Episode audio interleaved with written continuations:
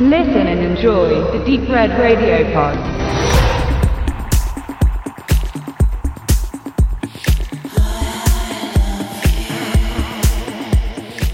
In der Horrorkomödie Freaks of Nature wird die Kleinstadt Dilford nicht nur von Menschen, sondern auch noch von Zombies und Vampiren bewohnt.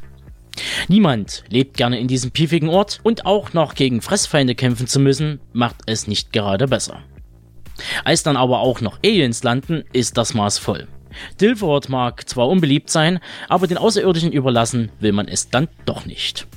So, die Story.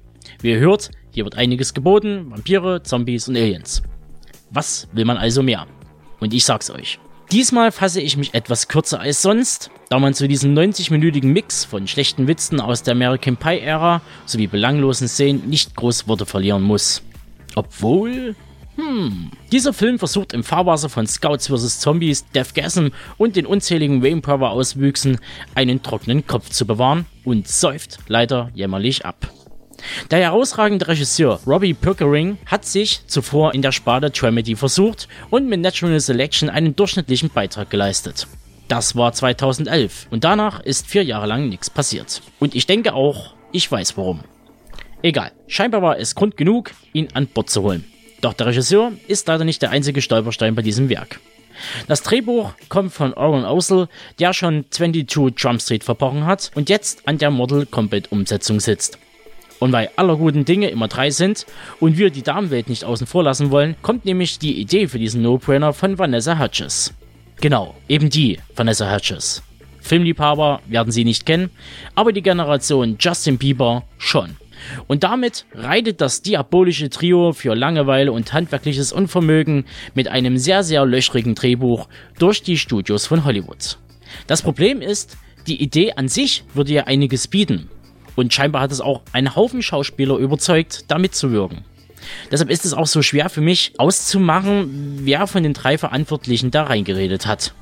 Als Darsteller sind nämlich unter anderem die bereits erwähnte Vanessa Hutchins, High School Musical, Ed Westwick, Gossip Girl, Joan Cusack, School of Rock, Mackenzie Davis, Hot and Catch Fire, Bob Odenkirk, Better Call Saul und Dennis Leary, The Amazing Spider-Man mit dabei.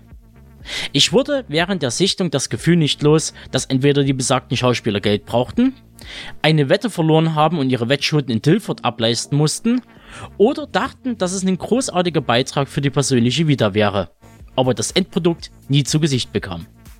Ich denke fast, die Wahrheit liegt irgendwo dazwischen. Für mich als großer Fan von Bob Odenkirk und Mackenzie Davis hat das kleine Herz einen Sprung bekommen. Nun gut. Jetzt ist mein Rant doch etwas aus dem Ruder gelaufen. Ich schreibe ja sehr, sehr selten einen Verriss, aber wenn ich euch damit wertvolle Zeit erspare und den Filmabend retten kann, dann muss ich eben aktiv werden. Quasi Zivilcourage zeigen und handeln. Freaks of Nature will viel und schafft wenig. Das Publikum ist eindeutig bei den pubertierenden Bibern und Highschool Musical Fans zu suchen. Man hätte einen schönen, wirklich derben Film aller Scouts vs. Zombies zaubern können, doch dafür fehlte es an den nötigen Eiern. Also, ich rate euch weitestgehend ab, dafür ein Kinoticket, falls der wirklich hier anläuft, auszugeben. Denn für einen Couchbeitrag reicht er gerade so allemal. Und damit schließe ich die Akte Freaks of Nature und gebe ab.